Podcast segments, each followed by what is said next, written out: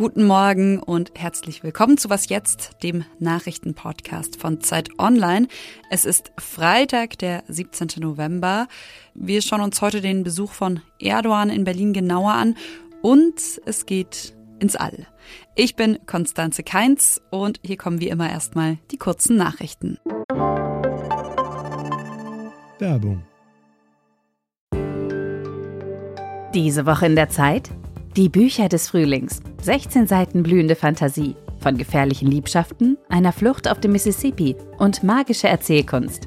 Das Literaturspezial zur Buchmesse in Leipzig. Die Zeit, Deutschlands größte Wochenzeitung. Jetzt am Kiosk oder direkt bestellen unter zeit.de/slash bestellen. Ich bin Sophia Boddenberg. Guten Morgen.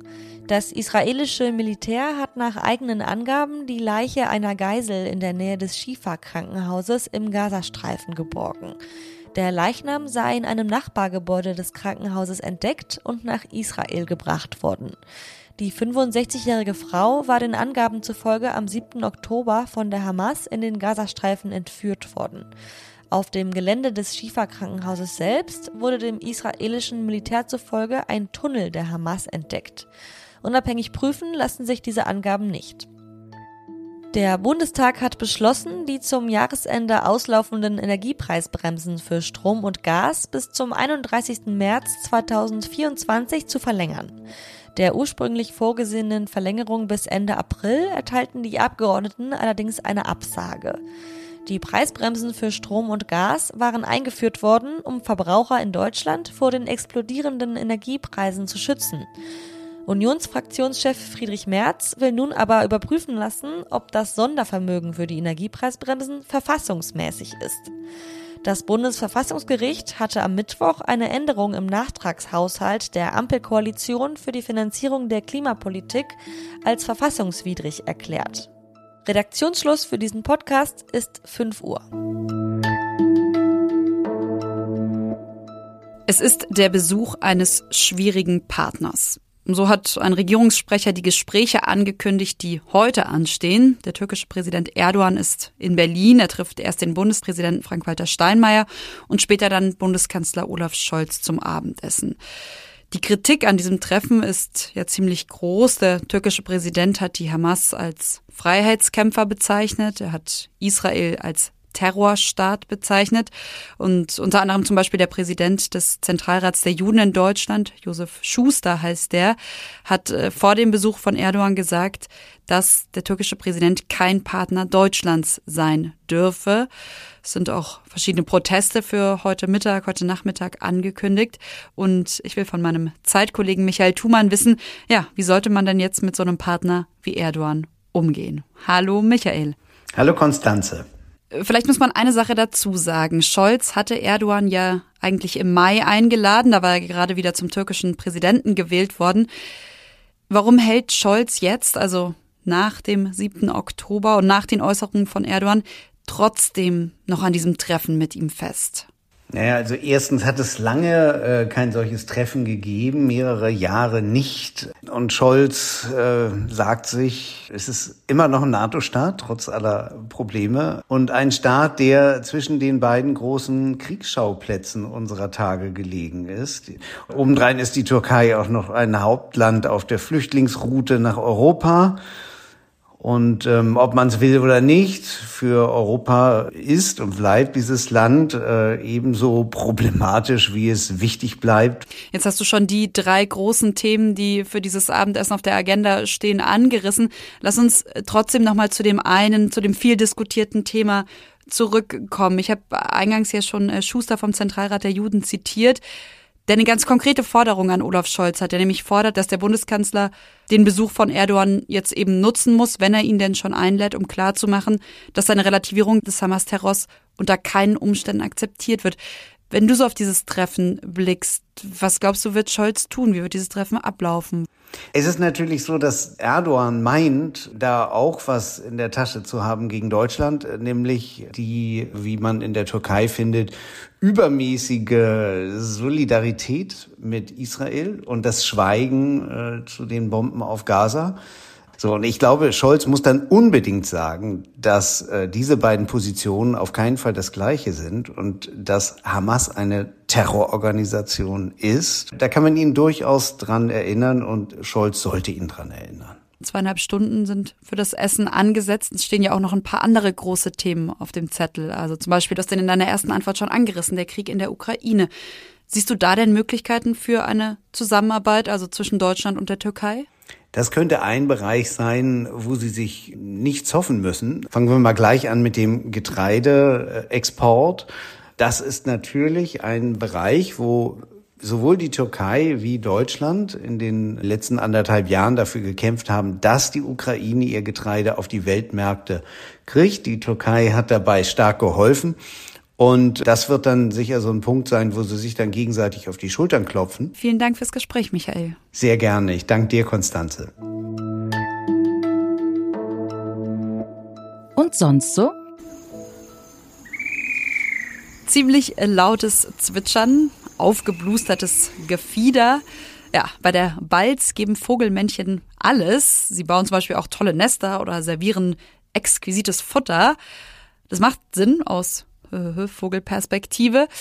Denn die bisher geltende Annahme als Männchen als Vogel laut sein, angeben, das lohnt sich, da hat man nämlich dann größere Chancen bei den Weibchen. Jetzt haben aber Forscherinnen und Forscher der Uni Wien einen anderen Flirt-Tipp für Vögel. Weniger ist mehr. Vogelmännchen, die sich zwischendurch auch immer mal ein bisschen verstecken, die ihre große Show unterbrechen, die haben scheinbar bessere Chancen. Und äh, dafür liefern die Forscherinnen und Forscher auch direkt drei Hypothesen, woran das liegen könnte. Erstens, zu laut wirkt eben auch bedrohlich. Zweitens, so ein Wechsel zwischen lauter Balz und Zurückhaltung ist einfach spannender. Oder, das hält das Studienteam auch für möglich, dass schüchternes Balzverhalten das Weibchen neugierig macht. Und jetzt baue ich Ihnen hier nochmal den Balzruf des Zapfenglöckners ein. Das ist der lauteste Vogel der Welt. Ich drehe ihn mal ein bisschen runter. Vielleicht hat er dann bessere Chancen.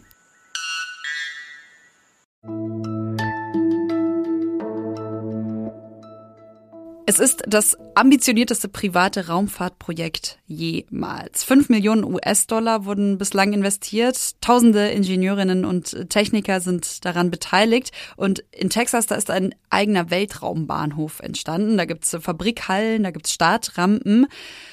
Ja, hinter all dem steckt Elon Musk und seine Firma SpaceX. Im April, vielleicht erinnern Sie sich noch daran, da ist eine seiner Raketen nach dem Start direkt erstmal explodiert. Jetzt aber soll seine neue Riesenrakete wirklich in den Orbit fliegen. Und äh, Stefan Schmidt aus dem Wissensressort der Zeit hat sich Starship mal genauer angeschaut. Hallo Stefan. Ja, hallo, moin Konstanze. Es heißt ja, dass Elon Musk die Raumfahrt mit dieser Rakete, mit seinem Starship für immer verändern könnte. Warum?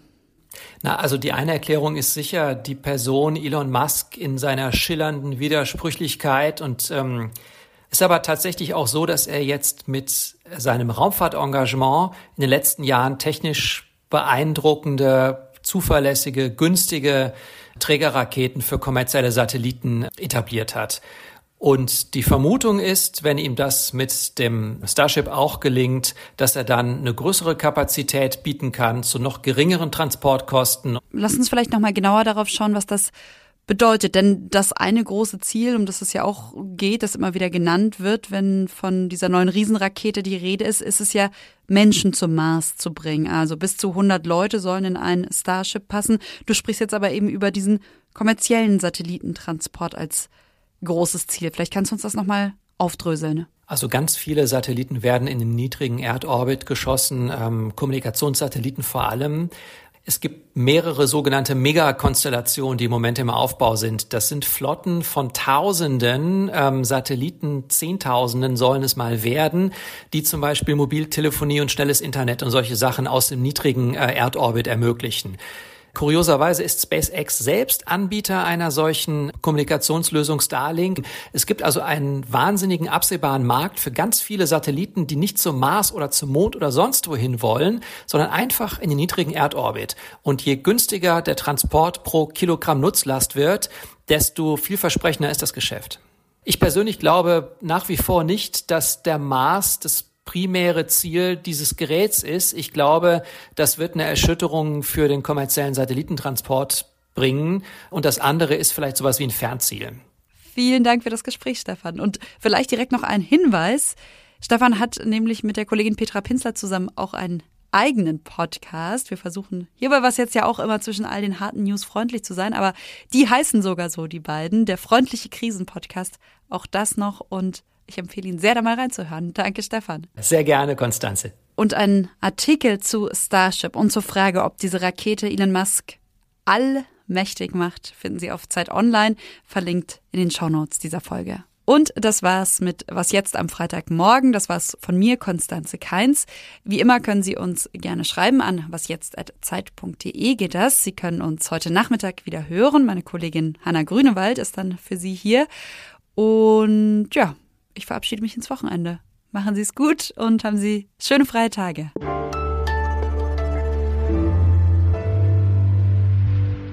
Ich habe mir auch gar keine Sorgen gemacht, dass du nicht zusagst, Michael. Ich habe äh, hab schon den anderen gesagt, ach, wahrscheinlich sitzt er einfach äh, mal wieder im Flugzeug. Äh, Istanbul, Moskau wahrscheinlich, oder?